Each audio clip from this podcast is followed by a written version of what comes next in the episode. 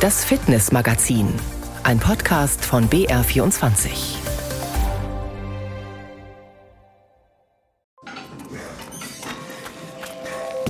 Was war das denn bitte für ein Energietag gestern? Sonnenschein, angenehme Temperaturen. Okay, dem einen oder anderen war es schon wieder zu heiß, aber die Sonne tut einfach mal gut. Und sie motiviert uns endlich mal wieder das Rad rauszuholen, einen Spaziergang zu machen oder die Laufschuhe anzuziehen. Die ersten Volksläufe sind schon gelaufen, dazu gleich mehr. Und wie war das nochmal mit dem Bremsen auf dem Fahrrad? Wie geht das richtig? Wichtig ist beim Bremsen, dass man sich auch traut, die Vorderradbremse zu nutzen. Das Verhältnis von der Bremswirkung zwischen Vorderrad- und Hinterradbremse ist 70 zu 30 ungefähr. Tipps für die richtige Technik und die richtigen Einstellungen am Fahrrad. Das ist unser großes Thema heute im Fitnessmagazin. Am Mikrofon ist Christine Kellermann. Gehen Sie regelmäßig laufen? Immer die gleiche Runde, immer mit dem gleichen Tempo? Routine eben.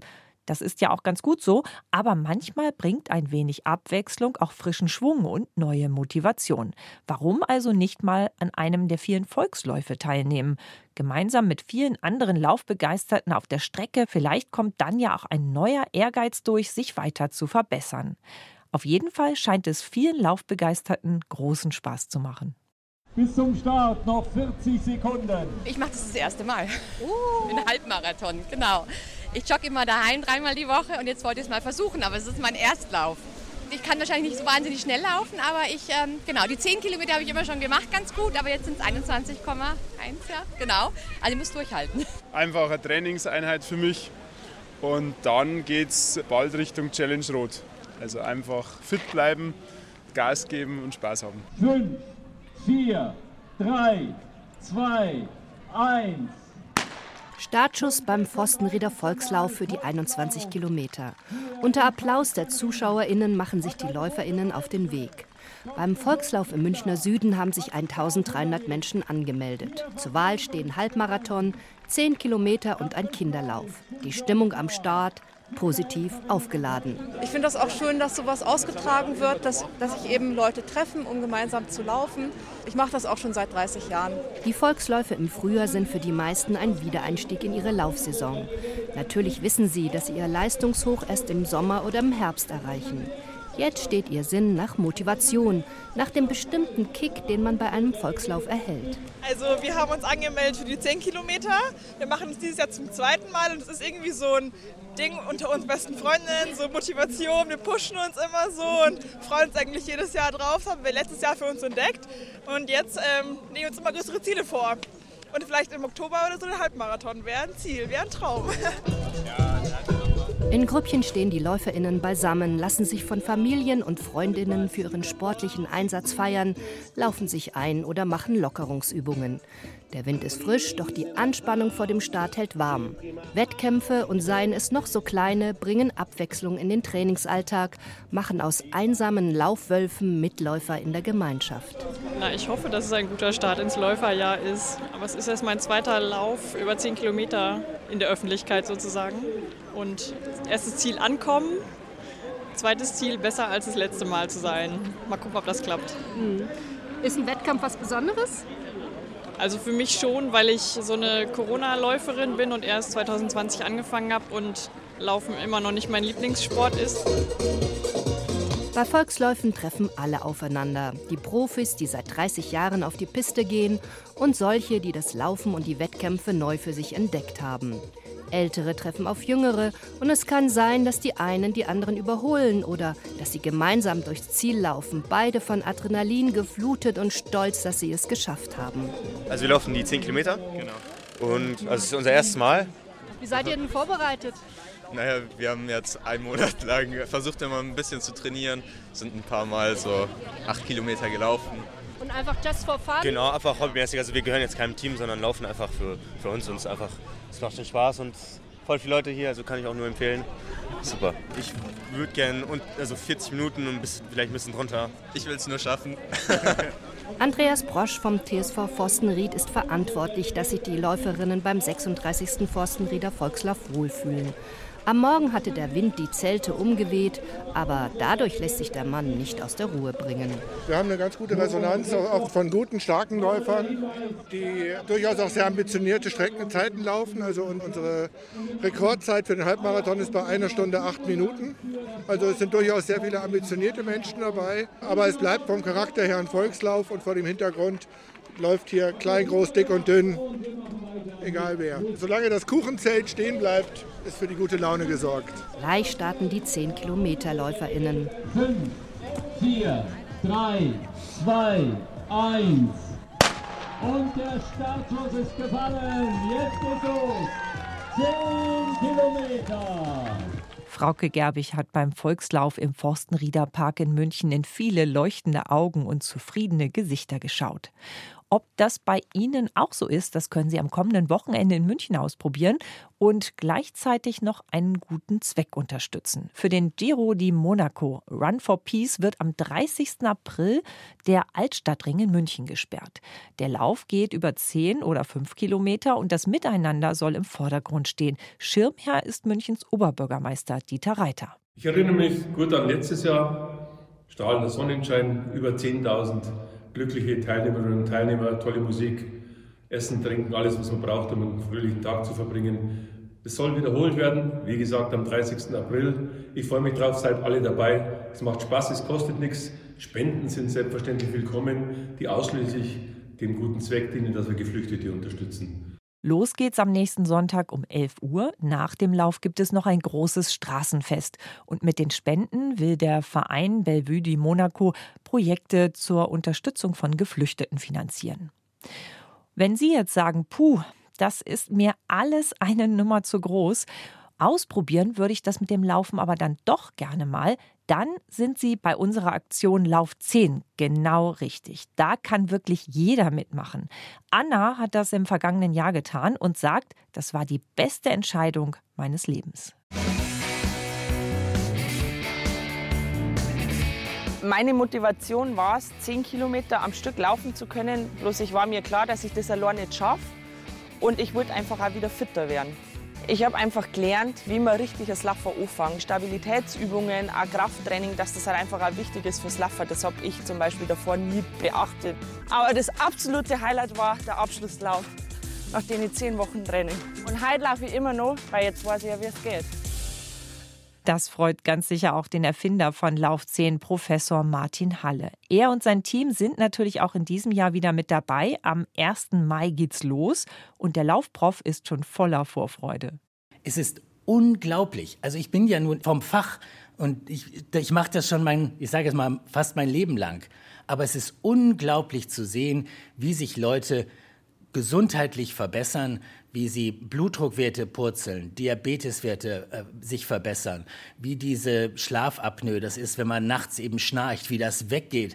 Also wie, wie die auch fitter werden und wie die anders aussehen und sagen, ich kann wieder gut schlafen. Also ich bin immer wieder begeistert und äh, vielleicht merken Sie es, ich, ich freue mich schon darauf, dass es jetzt, äh, ja, jetzt hier am ersten Mal wieder losgeht. Mehr zu Lauf 10 im Interview mit Professor Halle dann nächste Woche hier im Fitnessmagazin. Lauf 10 Gruppen gibt es in ganz Bayern. Die Liste finden Sie bei uns im Netz unter abendschau.de und auch die Trainingspläne, wenn Sie lieber privat trainieren wollen. Laufen, das ist das eine, worauf man jetzt mit den wärmeren Temperaturen wieder kommt, aber auch die Fahrräder werden wieder rausgeholt und gut geölt. Nicht ganz so gut geölt ist mancher Radfahrer, wenn er wieder aufs Rad steigt. Tipps zum Saisonstart habe ich mir bei Richard Kramschuster geholt. Er ist Fahrtechniktrainer beim ADFC München. Und ich habe ihn gefragt, ob es grundlegende Tipps gibt, mit denen der Einstieg jetzt leicht und vor allem sicher gelingt. Ja, das Wichtigste ist vielleicht nicht gleich ins dichte Verkehrsgefühl gehen, sondern vielleicht einmal ein paar Runden in Grünanlage vorm Haus, auf dem Gehweg, wenn keine Fußgänger da sind, mal ausprobieren, damit man sich wieder ans Fahrgefühl vom Fahrrad gewöhnt. Wichtig wäre auch, dass man vielleicht einmal seine Bremsen testet. Natürlich alle Teile vom Fahrrad einmal kurz durchschauen, ob das auch noch alles in Ordnung ist. Meistens fehlt ein bisschen Luftdruck, dann kann man da einiges nachgeben. Wenn man zu wenig Druck hat, dann wird das Fahren sehr schwierig. Ja, mal kleine Kurven fahren ist ganz gut. Vielleicht einmal, ob man langsam fahren kann, wie es mit der Balance ausschaut. Das kann man auch üben. Wer Zeit und Interesse hat, Lust hat und sich wirklich verbessern will, dem empfehle ich eigentlich ein Fahrsicherheitstraining, das der ADFC in ganz Bayern anbietet. Sie haben es eben schon angesprochen, die Bremsen sind wichtig, die müssen nicht nur funktionieren, man muss sie auch richtig bedienen. Die meisten Fahrräder haben ja heutzutage so Tourenräder, Mountainbikes sowieso, haben eine Vorderrad- und eine Hinterradbremse. Wie funktioniert denn das nochmal genau? Ja, wichtig ist beim Bremsen, dass man sich auch traut, die Vorderradbremse zu nutzen. Das ist natürlich für viele erstmal ein Tabuthema, weil sie Angst haben, wenn sie zu stark vorne bremsen, dass sie vom Fahrrad stürzt, dass sie wegrutschen oder dass sie über den Lenker gehen. Das ist eher selten. Also in den Fahrsicherheitstrainings lassen wir die Leute das immer wieder ausprobieren. Also es ist so das Verhältnis von der Bremswirkung von, zwischen Vorderrad- und Hinterradbremse ist 70 zu 30 ungefähr. Es hängt ein bisschen von der Bremse und von den Reifen und vom Untergrund ab. Aber mit der Vorderradbremse ist halt einfach der höhere Bremswirkung da. Und nur die Hinterradbremse, die blockiert sehr schnell, weil beim Bremsen das Gewicht sehr stark aufs Vorderrad verlagert wird und das Hinterrad dann entlastet wird, dann hat es wenig Reibung. Und wenn das Hinterrad blockiert, lässt sich es auch nicht mehr kontrollieren. Wenn man also ein bisschen schräg ist, kann man dann auch wegrutschen. Also ruhig mal ausprobieren mit der Vorderradbremse, einfach mal Zielbremsung machen, wenn man an die Ampeln fährt, nicht vorher schon bremsen, sondern ein bisschen näher hinfahren und dann im letzten Moment ein bisschen bremsen, natürlich Reserven einplanen, damit man nicht, nicht dann wirklich überbremsen muss. Aber man kann immer wieder mal probieren, seine Bremsen austesten, wenn man sich ein bisschen an die Grenzen von der Bremse heranwagt. Da gibt es viele Reserven in der Bremse, also wenn man das gut austestet, kann man seinen Bremsweg im Krisenfall, wenn er Vorfahrt genommen wird oder wenn man zu schnell unterwegs ist, einem im Prinzip dann vor dem Sturz retten kann. Das andere, was man auch selten ausreizt, ist die Gangschaltung. Oft gerne genommen 21 Gänge beim Tourenrad oder beim Mountainbike. Die nutzt aber ja kaum jemand. Wie schalte ich richtig? Beim Fahrradfahren ist auch genauso wie beim Auto entscheidend, dass man die richtige Drehzahl hat. Also beim Auto schaltet man auch, um, um den, im idealen Drehzahlbereich zu sein. Und das ist beim Fahrrad noch viel wichtiger, weil man da seine Körperkraft einsetzen muss. Und die richtige Drehzahl beim Fahrradfahren wird empfohlen zwischen 70 und 90 Umdrehungen pro Minute, also Kurbelumdrehungen. Das schont die Gelenke, schont die Muskulatur und man kommt auch gut voran, man braucht wenig Kraft, man hat längere Ausdauer.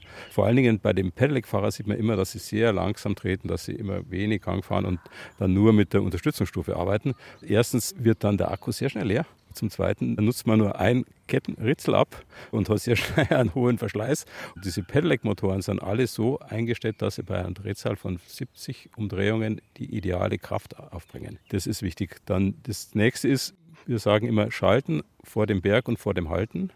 Weil wenn man einen großen Gang drin hat, kann man natürlich schlecht losfahren. Bei Kettenschaltungen kann man nur unterm Treten schalten, mal ein bisschen die Kraft wegnehmen vom Pedal und dann schalten. Bei Nabenschaltungen muss man das Treten stoppen und dann schalten und dann weiter treten. Was wichtig ist bei den Kettenschaltungen, ist so, dass man die Kette nicht über Kreuz schalten soll. Also das heißt also vom großen Kettenblatt aufs große Ritzel oder vom kleinen Kettenblatt aufs kleine Ritzel. Das erzeugt den Verschleiß und hat eine hohe Reibung.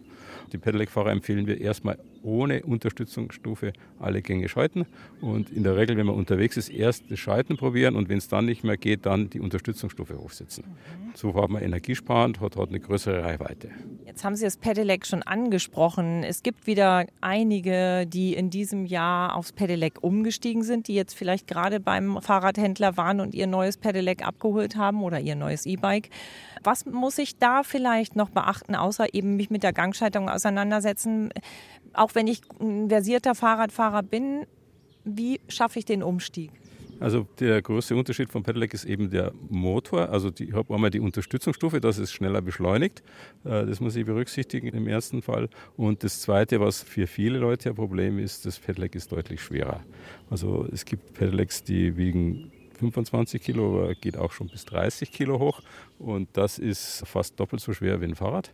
Also da muss man sich daran gewöhnen. Also was wir in unseren Kursen erleben, dass die gerade ältere Menschen dann auch Probleme haben, wenn sie ein schweres Pedelec haben, das beim Langsamfahren zu halten. Die Stürze passieren dann beim langsamen Rollen.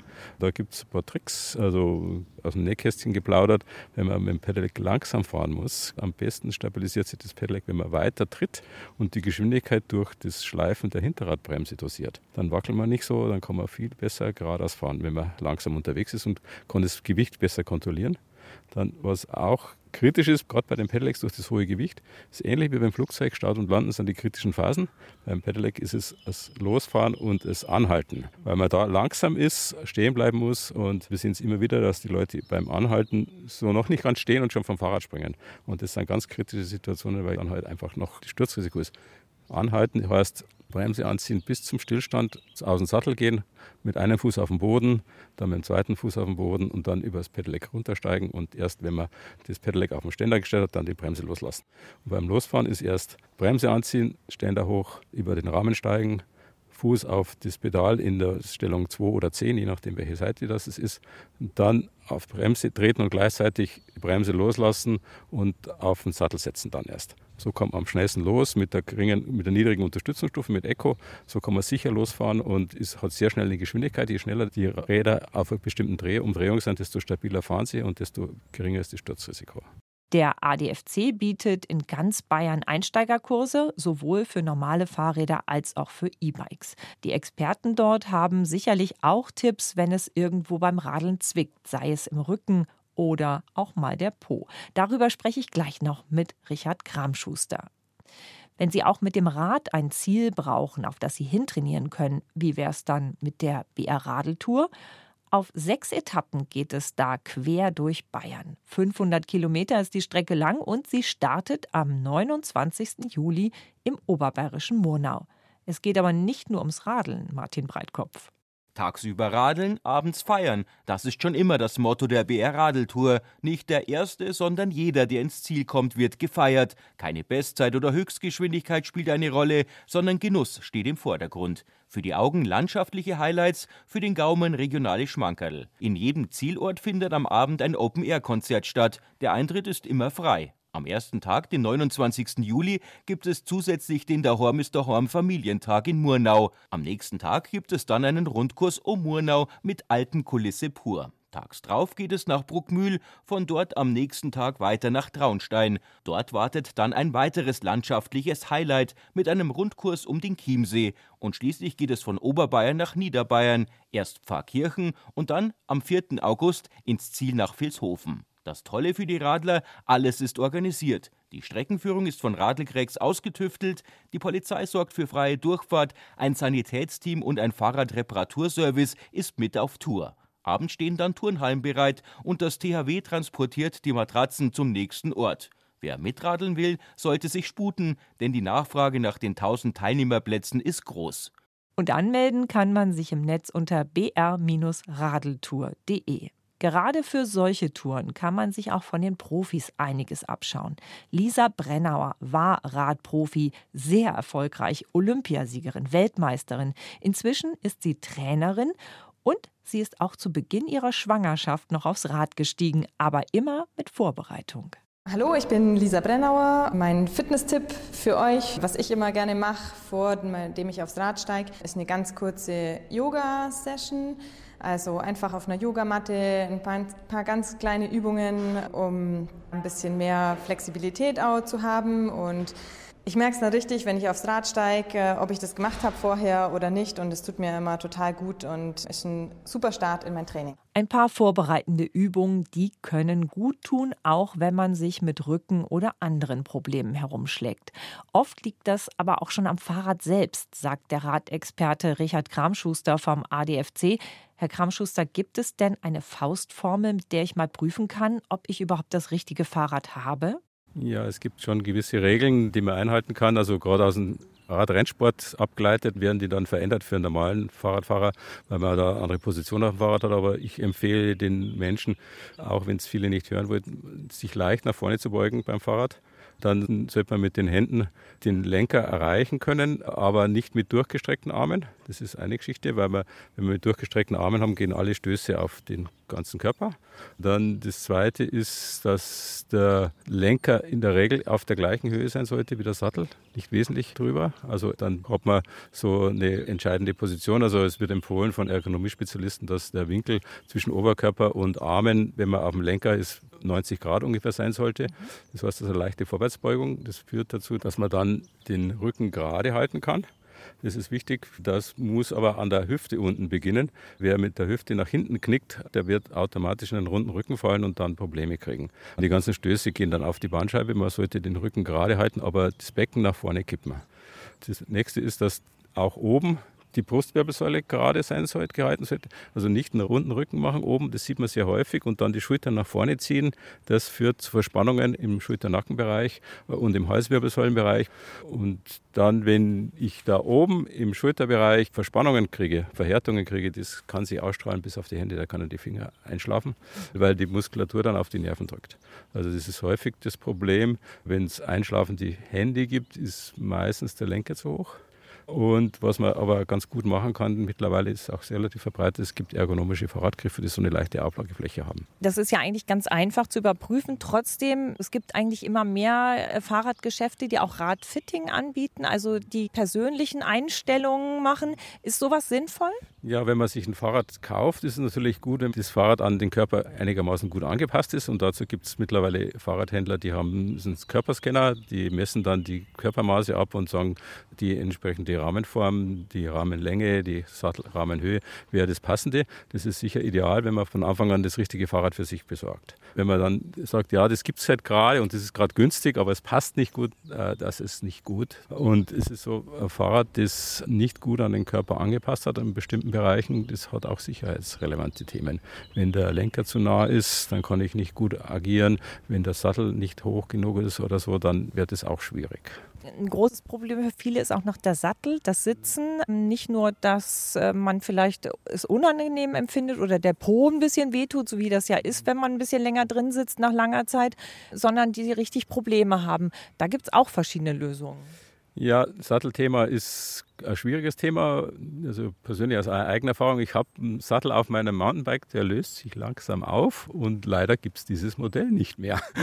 Also ich muss jetzt versuchen, einen Ersatz zu bekommen, weil der hat nämlich ideal gepasst. Sattel ist es so, da empfehle ich wirklich zum Fachhandel zu gehen, sich beraten zu lassen. Möglicherweise muss man die Sitzheckerknochen Knochen messen. Da gibt es, äh, guter Fachhandel hat dann so eine Karton, wo man sie draufsetzen kann, wo die Sitzhöcker ausgemessen werden. Dann hängt es von der Sitzposition ab. Wenn ich weiter flacher sitze, brauche ich einen schmäleren Sattel. Wenn ich aufrechter sitze, muss er ein bisschen breiter sein. Dann sollte er nicht zu weich sein. Ich empfehle einen Sattel, der in der Mitte so eine Vertiefung hat, damit die Genitalien nicht so eingeklemmt werden. Dann ist es so, trotzdem kann es sein, dass man drei, vier Sättel probieren muss. Und ein guter Fachhandel lässt das auch zu. Gute Sättelhersteller bieten sogar an 30 Tage Umtauschrecht. Und das würde ich auch empfehlen, da zu gucken, was man braucht. Also es hängt ein bisschen vom Anwendungsbereich ab. Da gibt es verschiedene Sättel, die entsprechend passend sind. Was also nicht gut ist, sind sehr breite, sehr weiche Sättel, die führen in der Regel dazu, dass man große Auflagefläche hat und viele Reibungsflächen hat. Durch die Druckpunkte, die man am Anfang hat, kann man gut vermeiden, wer da Probleme hat, indem man sich eine relativ gut gepolsterte Fahrradhose zulegt. Die kann man auch unter die normale Hose, es gibt welche auch nur für Innenhosen, die kann man unter die normale Kleidung anziehen. Äh, die sollten halt keine Nähte haben in dem Bereich, wo man aufliegt, dann reibt es nicht und das polstert ein bisschen ab und nimmt auch den Schweiß auf und dann ist man nicht feucht und dann gibt es auch weniger Reibung. Trotzdem ist es natürlich so, der Po muss sich erst dran gewöhnen, der Rest des Körpers auch. Fahrradfahren ist schon auch eine Belastung. Man unterschätzt das, glaube ich, manchmal. Ne? Ja, es ist richtig. Also gerade am Anfang der Saison, wenn man wenig gefahren ist, ist man in den Beinen wenig trainiert, man fährt mit weniger Kraft. Das heißt, also Sattel, man sitzt schwerer im Sattel, dann ist der Druck höher. Also das heißt, man muss am Anfang die Strecken, die man fährt, einfach mal steigern. Bis man ein bisschen reinkommt, ein bisschen öfters fährt und nicht gleich aufgeben. Wenn es einmal wehtut, okay. Wenn es reibt, als Empfehlung gibt es so verschiedene Cremes, die man verwenden kann von diversen Firmen, die man dann vom Fahren an den Stellen, wo man weiß, dass es empfindlich eincremen kann, dann ist die Haut geschmeidiger, dann wird das nicht empfindlich. Aber man muss die Druckstellen einfach am Anfang einmal ein bisschen gewöhnen, aber einfach die, sukzessive die Strecken, die man fährt, verlängern, dann wird es schon was werden. Vielen Dank, Richard Kramschuster vom ADFC. Radeln und Laufen, das waren unsere Themen heute. Wenn Ihr Herz auch für die Berge schlägt, dann sollten Sie unbedingt die Doku-Serie Bergmenschen anschauen. In den letzten Folgen waren die fünf Freundinnen für die Bergführerausbildung viel in Eis und Schnee unterwegs. In der neuen Staffel geht's aufs Mountainbike und auf sonnige Trails von Freiburg bis Südtirol. Hallo, ich bin die Julia. Servus, ich bin die Tanja. Ich bin die Ines. Ich bin die Tina. Ich bin die Rafa. Und in der neuen Staffel Bergmenschen geht es um Freundschaft auf und neben dem Bike. Und wenn du dann auch noch weißt, dass du einen Knoten in den Schlauch machen kannst. Das geht. Das geht, geht alles. Es ist ein Berg, der auf 3033 liegt und das ist einfach cool, wenn man da einfach am Gipfel steht und im hochalpinen Gelände ist. Und man kann aber diesen Berg mit dem Radl bezwingen. Jetzt Mountainbike-Profi heißt im Endeffekt, dass ich wirklich davon leben kann. Ich lebe jetzt sozusagen meinen langjährigen Traum. Diese Möglichkeit, Kind und doch nur Profisport zu verbinden, wusste ich einfach nicht, ob das klappt. Und es war jetzt ein absoluter Versuch. Vielleicht gibt es da wirklich ein gutes Podium. Hey. Es sind einfach hauptsächlich coole und lustige Leute irgendwie im Mountainbikesport unterwegs. Und dann ergeben sie da quasi auch richtig coole Freundschaften. Team Deutschland, wer hätte das gedacht? Schaut's euch an. Die neue Staffel Bergmenschen gibt es ab morgen in der ARD Mediathek.